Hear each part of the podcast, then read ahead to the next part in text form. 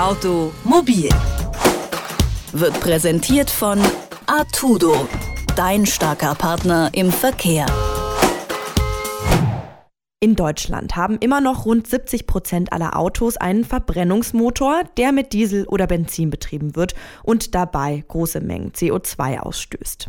Und auch wenn Europas größter Autokonzern VW zukünftig deutlich stärker auf Elektroautos setzt, halten viele Fahrzeughersteller und Autofahrer nach wie vor an Autos mit Verbrennungsmotor fest und schaden damit dem Klima. Dabei könnten auch konventionelle Motoren so klimaneutral betrieben werden wie E-Autos, die mit Ökostrom geladen werden, und zwar mit Hilfe der sogenannten E-Fuels.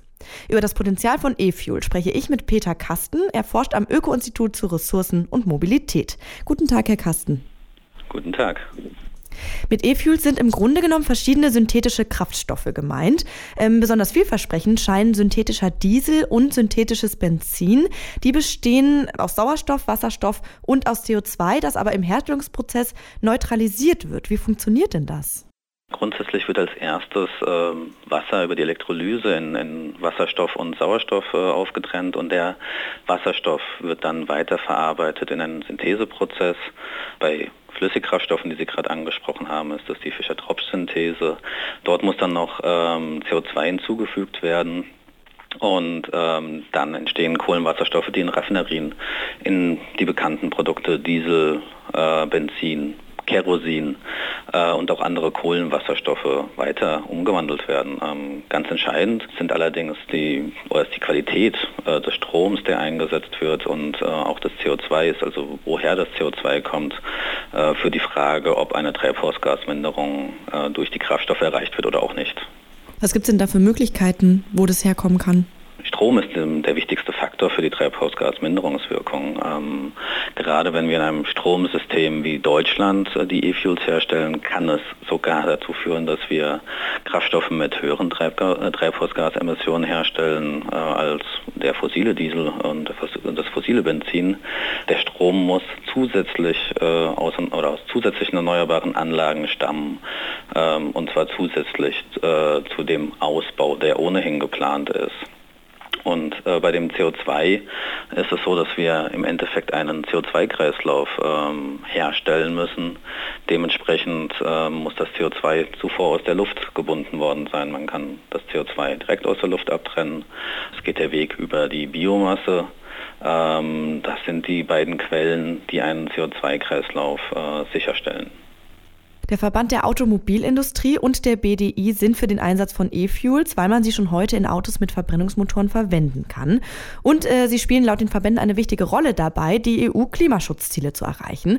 Also es klingt ja erstmal nach einer guten Sache. Ähm, ich frage mich nur, wieso gibt es sie dann noch nicht an jeder Tankstelle? Dieser Prozess, den ich vorhin beschrieben habe, diese Prozesskette von Strom zu Wasserstoff und dann in Syntheseprozessen zu äh, E-Fuels ist sehr energieaufwendig.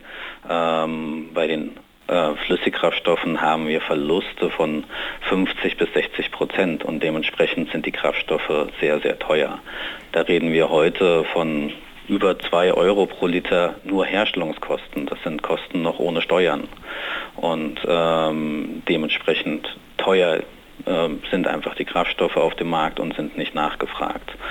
Und es ist auch so, dass ähm, zwar die Elektrolyse gut erforscht ist und auch der Fischer-Tropsch-Prozess gut erforscht ist, aber es gibt dann auch Teilprozesse, die bei der Herstellung der Flüssigkraftstoffe sind das, ist das die reverse Wassergas-Shift-Reaktion, die einfach noch nicht in der industriellen Skalierung vorhanden ist. Und es ist also auch noch eine technische Herausforderung, äh, die Kraftstoffe im großen Maßstab herstellen zu können. Genau, das haben Sie ja schon gezeigt. Also die Produktion von E-Fuels ist recht aufwendig und man muss eben auch zum Beispiel erstmal gucken, woher der Strom denn kommt. Gleichzeitig binden E-Fuels, wie auch bereits gesagt, CO2 und zeichnen sich durch eine hohe Energiedichte aus. Das klingt ja erstmal so, als wäre das schon ein großer Vorteil gegenüber einem batteriebetriebenen Auto. Der Vorteil ist, dass man die heutige Infrastruktur nutzen kann und auch heutige Fahrzeuge nutzen kann. Der große Nachteil ist natürlich, das habe ich schon genannt, der, der Energieverlust, der damit äh, einhergeht.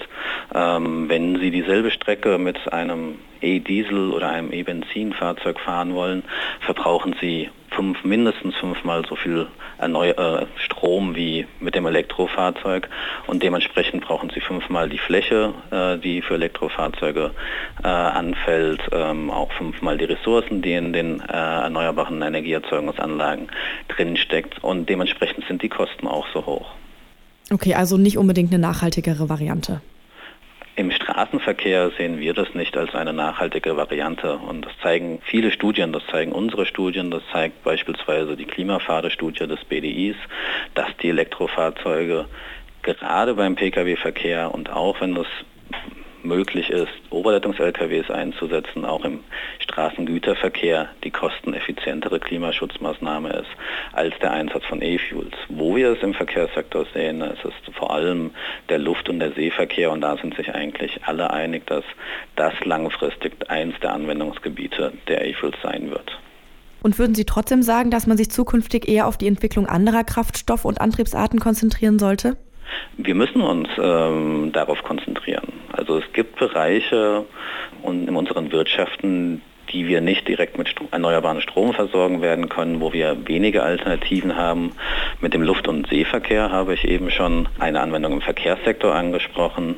Im Industriebereich gibt es einige Anwendungen, die Ammoniakherstellung, Methanolherstellung, in denen Wasserstoff eingesetzt werden. Wir werden zukünftig auch weiterhin Kunststoffe produzieren und nutzen, die auf Rohöl basieren und die so oder auf diese Art und Weise treibhausgasneutral und klimaneutral hergestellt werden können.